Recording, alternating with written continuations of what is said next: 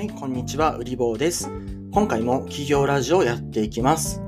このラジオは聞くだけで小金持ちになれる不思議なラジオです。未来の起業家を育てるをテーマに、リスナー様限定に企業や副業で実際に役に立つ情報を発信しております。私の経歴をご紹介しておくと、中高主席で600万円の学費を全額免除され、日本で10本の指に入るぐらいの国公立大学の法学部を卒業し、一部上場企業で経営と新規事業周りの仕事をした後で起業をしました。現在は法人様向けに Web 領域で事業を行っております。このラジオは完全無料です。しかし、無料とは思えない高品質な内容に仕上げている自信がございます。ぜひ1分だけでも聞いてみてください。また、将来にお金の不安を抱えたくない方は絶対にフォローしてください。後悔はさせません。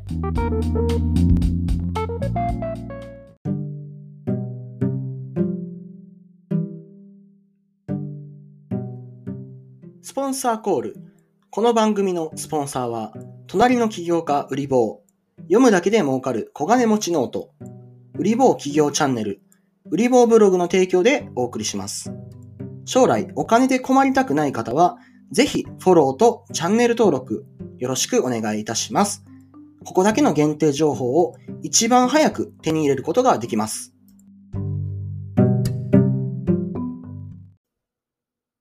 はい、近況報告です。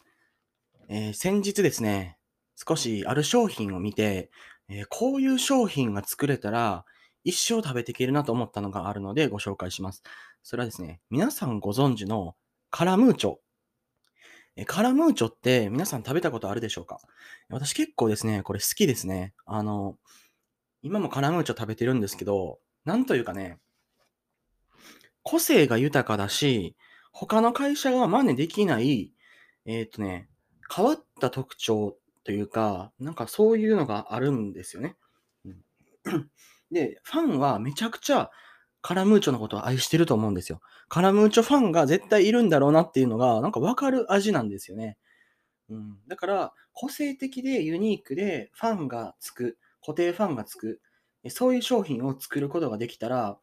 はっきり言って働かなくていいというふうにあの考えていただいて大丈夫です。だからあなたが今、例えばそうですね、うんと書籍を書くとか、頑張ってね、ノートでもいいですよ、ノートを書くとか。で、えっ、と、それから、例えばそうですね、えー同人作品とかね、あの成人向けの、えー、と同人作品を作るとかでもいいんですよ。全然そんなんでもいいです。とか、えー普通に、まあ、ウェブサービスをあの作っているとか、ツールを作っているとか、何でも大丈夫です。どの分野でも大丈夫なので、自分の作った商品、カラムーチョみたいに個性出てて、ファンつくだろうかということを考えてみてください。で、みんなね、定番商品って言ったら、あの、じゃがりことかを作ろうとするんですけど、じゃがりこって、あれってじゃがいもを、あの、扱える、そのお菓子メーカーだったらね、結構作れてしまうと思うんですよね。カルビーのじゃがりこ。うん。安定した、あの、じゃがいもの流通が必要っていうのはもうもちろんあるんですけどね、私もあの、じゃがりこ一時期研究してたんで、いろいろ調べたんですけど、とはいえ、じゃがいもを扱えるんだったら作れるよねっていう風になって、いろんな会社がじゃがりこめいたものをね、いっぱい作ったと思うんですよ。うん。で、そもそもポテトっていうだけで結構ですね、参入されてしまうというところで、あなたの商品は、ちょっとイメージの話なんですけど、じゃがりこ的な王道行くね、土定番を狙ってないかっていうことです。それをやりすぎたら、他のもっと強いライバルがあなたを上回る土定番を作った時に負けちゃいます。そうじゃなくて、マイナー、ニッチな、えー強いて言えば、じゃがりこではなくて、カラムーチョみたいな商品を作ってみてはいかがでしょうか？はい、本編です。えー今回はですね、めちゃくちゃ話したいテーマがあったので、それについて話し尽くしたいと思います。それはですね、マルチポテンシャライトっていうお話について話したいと思います。簡単に言うと、マルチポテンシャライトっていうのは、何か一つのことを絞り込んでやるんじゃなくて、あれこれ気になって興味があって、で、あの、手をつけたもの全部ですね、こう、ハマっていって、それを最後にどんどん仕事にしていくような多彩な人っていうあの意味の、意味のね、言葉なんですけど、で、多くの人は、あの、飽き性とか、飽きやすいメリットとかね、飽き性メリットで検索して、このマルチポテンシャライトっていう言葉に出会う可能性が多いんじゃないかなと思います。私もそうなんですよ。で、えっと、結論としては、このウリボーもですね、多分マルチポテンシャライトなんですよね。よく言うと。悪く言うと飽き性なんですけど、だからね、今までにやってきたことめちゃくちゃあるんだけど、全部ね、自分の糧になってるよねと、そういう話をしたい。だから今回のこのあのお話っていうのは、飽き性で苦しんでる人に聞いてほしいですね。で、簡単に私が今までやってきたことを、えっ、ー、とね、開けていくとめちゃくちゃ多いんですけど、えっ、ー、と、まず、えっ、ー、とね、歴史とかめちゃくちゃ勉強してたのが、まあ、中学とか高校とかで、実は文系なんですけど、数学とか苦手ではないんですよね。数学とかも勉強して、経済も勉強したし、経営も勉強したし、で、大学で法律勉強してましたという中で、で、マーケティングも興味があって、マーケティングのね、勉強もしたんですよ。でそこからなんかどんどんどんどん興味が分かれていって、えっ、ー、と、今はウェブマーケティングの仕事してますけど、ライティングというか文字書くのも好きだし、話すのも好きだし、絵描くのも好きだし、で、料理とかもするんですよね。あとはね、なんか一時期に、まあパソコンとかめちゃくちゃいじくり回してて、あの、海外のゲームをね、日本語化するパッチみたいなのをなんかいじくり回すのに、ものすごい時間かけたりとか、うんと、未解決事件のことをめちゃくちゃ調べたりとかね。これあんまり仕事にはならないですけど、まあ、とにかく、あの、ツイッター見ていただいたらわかるように、私めちゃくちゃですね、いろんなことに興味があって、いろいろね、目移りするんですけど、でもね、この、あの、マルチポテンシャライトっていう才能は、今の時代にはめちゃくちゃ向いてるんですよ。合ってるんですよね。どういうことかっていうと、これ私のね、視点なんですが、専門性の寿命が日に日に短くなってる。まあ、どういうことかっていうと、えー、あるプログラミング言語でこういうことが書けるっていうことの価値が、昔はめちゃくちゃ価値があったのに、今はプログラミング言語の技術的な変遷とか速度が速すぎて、すぐに陳腐化して価値のないものになってしまう。だから、マルチポテンシャライトのように、えーと、新しいものにどんどん 目移りして飛び乗って、で、次々にそれをものにして乗り換えていくっていう生き方の方が世の中に合ってるんですよね。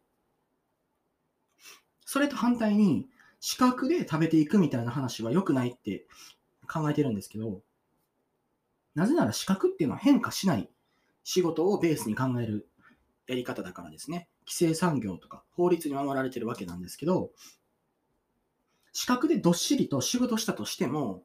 その視覚周りの技術とかやらないといけないこととかが IT 化されたりとか、あのどんどんですね、サービスにとって変わられたりとかっていうことはめちゃくちゃ多いわけですよ、今の時代。うん。まあ、言うまでもないことですね。例えばね、例えば、あの、翻訳とかね、資格があるかわかんないですけど、翻訳って仕事はどんどん食えなくなってます。シンプルに、ディープ、えーと、L っていう、あの、日本語と英語を翻訳できる、他の言語にもできるんですけど、翻訳のあのサービスを使えば、え波の翻訳者さんよりも綺麗な日本語で訳することができますし、言うまでもなく Google 翻訳とかも非常にあの良い精度で出てますし、もっと言うと、あの言語をその訳するっていうことに関しては、言語って結構ですね、えっ、ー、と、プログラミングとか、あの、まあ、AI とかそういうものに、えー、取って代わられやすい相性のいいものだと考えてるんですよ。なぜかっていうと、私、あの、SEO とかやってて、Google 検索エンジンをいかにしてハックするかみたいなことやってたんですけど、その時に、あの自動生成プログラムとかを結構触ってたんですよね。まあ、触ってるって言っても中身見てないですけど、いろいろ使ってみて分かったのが、えっ、ー、とね、あの、文章を自動生成するっていうのは、プログラミングが好きな、その組み合わせとか演算とか、そういったものと、あの非常に似通ってるというか、非常にやりやすい領域なんですよ。うん、まとめると、翻訳はもう食えなくなりますと。そういうふうに、どんどんどんどんあの機械に置き換えられていくわけですね。IT によって取って代わられていくと。そういった時に、一つの専門性に頼って生きる生き方ってもう生きてないんですよね。全然生きてない。そうじゃなくて、複数の専門性をとっかえ引っ返して、目移りしながら、でもそれぞれものにしていって、掛け算で勝負するっていう生き方の方が、よっぽど、えーと生存する可能性が高いわけです。はい。なので、あのね、マルチポテンシャライトになろうって言ってなれるかはちょっとわかんないんですけど、あの、というのは、ものすごく他のことに興味があって、強い知的好奇心があって、で、新しくやったことをすぐにものにできるような学習能力の高さとか、それから、あの新しいことを恐れないっていうメンタリティとか、そういったものが必要なんですよ。で、手前味噌なんですけど、マルチポテンシャライトの人って結構天才って言われる人が多くて、えっ、と、まあ、一番有名なところでいくと、レオナルド・ダ・ヴィンチとかもマルチポテンシャライトだったんじゃないかっていうふうに言われてるみたいですね。だから、あの身につけようって言ってあの、すぐに身につくものではないんだけど、スタンスは真似した方がいいと思うんですよ。今ってプロフェッショナルの時代じゃなくて、えっ、とね、ゼネラリストの時代だと思うんですよね。あのプロフェッショナルになっても、そのその専門性っていうのがすぐに陳腐化していくから、あの何でもある程度できて、それを組み合わせて価値を出せるって人の方があの生きやすいんじゃないかなと私は思います。はい、このチャプターではですね、先ほどご紹介したマルチポテンシャライトをもう少し別軸から考えていくチャプターにしたいと思ってて、えーと、飽きるっていうことの効用についてね、話していきたいと思います。えー飽きるっていうことが一体我々に何をもたらしてくれるのかっていう部分ですね。えー結論としては、飽きるっていうことは、うんとね、まあ、アンインストールすることであるとともに、飽きることによって次の興味関心にあの移行することができるんじゃないかなと思ってるわけですね。えっ、と、まあ、アンラーニングっていう方が近いですかね。だから、ある事柄 A を勉強してて、事柄 A をね、取り組んでた時に A に飽きてしまうと。すると、その人はもう A にね、興味関心がなくなるから、次の B を求めて B を探す旅に出るわけです。このエネルギーこそが、その飽き性な人がマルチポテンシャライトになれる、えー本当の理由じゃないかなと思うわけなんですよね。でそれで、えっと、飽きるっていうことはどういう時に起きるかっていうと、ある事柄の全体だったりとか仕組みが把握できた時に飽きるんじゃないかなと思います。つまりある作業をしてて、これって A と B と C と D をやって最後に E をやったらできるから、つまり全体見ればこうだよねと。で効果はこうで、目的はこうで、こういうふうにすればもっとうまくいくよね。はい、飽きたって。こういうことなんですよ、飽きるっていうのは。だからね、飽きる人っていうか、飽きやすい人ってね、結構学習能力高くて、え物事の大枠をつかむのが早い人なんじゃないかなというふうに私は思います。自分で自分のことをね、そういうふうに言うのもちょっとね、あの恥ずかしいんですけど、ただ私はその、ある事柄を初見で見て、え数秒でその仕組みとか、あの裏側の構造とかはね、サクサクとわかる方なんですよね。だから、あの、ある人が言った言葉を一つ取って、その人の真意とかをずば抜いたりとか、あの、何かある人がですね、ある企業が広報とかをしてて、じゃあその広報の裏側にどういう意図があったのかとか、事件が起きた時に、その事件は一体どうして起きて、誰がね、あの、利害関係者でとか、まあそういうことも大体わかるし、法律も勉強したんで、法律のなんか仕組みとかね、ルールとかも、どういう背景で作られたルールとかすぐわかるんですよね。なんか仕事やってても、あの、この仕事はこうだよねっていうのがすぐわかるから、本当にすぐ飽きるんですよ。飽きたら何をするかっていうと、私の場合は、もうその飽きた作業をね、他の人に外注してます。うん。それは、あの自分が嫌だからっていうわけじゃなくて、自分が飽きたらね、もう私その仕事に関してそれ以上バリュー出なくなるんですよ。もう飽きちゃったんでね、満足したんで。だから、それ飽きてない人で、情熱持ってやれる人に頼んだ方がいい成果が出るというふうに考えて、飽きた作業は外注するようにしてます。でここで飽きることの効用の話をしました。ただ、じゃあ飽きることのね、デメリットについて、えー話していきたいと思います。飽きることのデメリットは、まず一つ目は、もうね、飽きると、なんかね、自己肯定感が下がるんですよね。要するに自分は飽き性で、あの一つのことをコツコツやれない人間なんだなとか思ってテンションが下がります。それから、えっ、とね、飽き性も行き過ぎたら、なんか何もかも手をつけて何も成し遂げなかった人みたいになっちゃうんで、難しいんですよ。だからその、自分の興味とか関心がある一定の領域内で保たれてたら、それを組み合わせて、あの、新しいことできると思いますけど、全然関係ない領域にばっかり、あの、興味関心が移っちゃう人の場合は、こういう戦い方もしにくくなるし、そこはね、だから、あの、飽き性なんだけど、興味関心の先を、ある一定のジャンルに、こう、誘導するというか、ウェブに興味があって、ウェブで仕事したいんだったら、ウェブ関連の興味関心事を、まあ、あの、事柄にね、目を向けて注目をして、そっちに攻めて移るようにすると。うん、だから、ウェブサイトに興味があって、ウェブサイトの開発とか、まあ、案件とかを取ってやってたけど、ちょっと飽きてきたな、じゃあ LP やるかとか、うん、まあ、せめてま SNS ぐらいまでですね、なんか、Twitter の運用やるかとか、Facebook 広告やるかとか、まあ、まだならいいんですけど、なんか急に裁縫に興味が出たりとかね、裁縫興味が出たなとか、なんか、イスラム圏の宗教の勉強したいなとか、ちょっと関係ないじゃないですか。それをやりすぎたら、あの、イスラム圏の勉強と、ウェブの勉強と、あと他になんか料理と、みたいな、なんかチリチリになっていって、ちょっと仕事としてはうまくまとまらないから、できるだけ、えっと、ウェブのことに興味がある時期には、ウェブのことばっかり情報が入ってくるように、自分の興味関心の、その、なんていうんですかね、情報源を絞るようにしてます。そしたら、あんまり、あの、イスラム圏のね、ことに興味がね、湧かないんですよ。まあ、湧くんですけどね、たまに。湧くんだけど、その興味関心の幅を、ちょっとね、狭めるぐらいでいいと思います。飽き性な人は。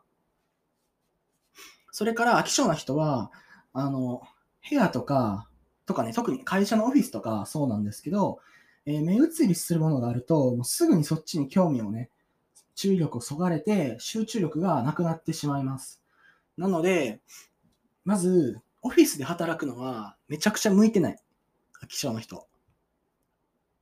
あの、注意関心がね、すぐそっちに行っちゃうんで、人が歩いてたらその人もなんか、なんかその人がね、例えば、あの、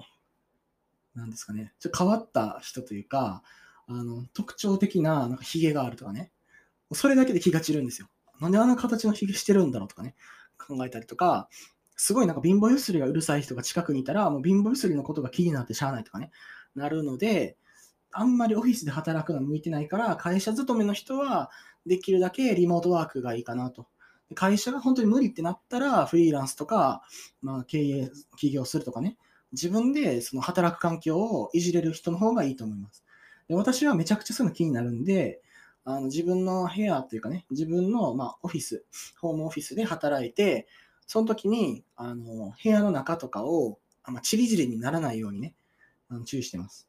なぜかっていうと、部屋中にいろんなものが散乱してたら、YouTube 撮らないといけないとか、顧客対応しないといけないって時に、なんかそれがね、気になる、気になってね、仕方ないんで、だから、あの、飽き性な人は、部屋をできるだけ、もう、異常なほど整理した方が、え集中力って意味で言うといいんじゃないかなと思います。あの、こういうこと話すって言ってね、初めに、えっ、ー、と、飽き性の人のメリットとデメリット話すって言って、ちょっとね、話が広がっていったんですけど、そんな感じです。えこの、まあ、回を聞いて、飽き性な人は、あこういうふうに生きていけば、もっと楽に、あの、楽しくね、生きていけるんだっていうふうに、あの気づいてもらえたら嬉しいです。えマルチポテンシャライトについては、検索したら記事が結構出てくるので、ぜひ検索してみてください。最後まで聞いてくださり、ありがとうございます。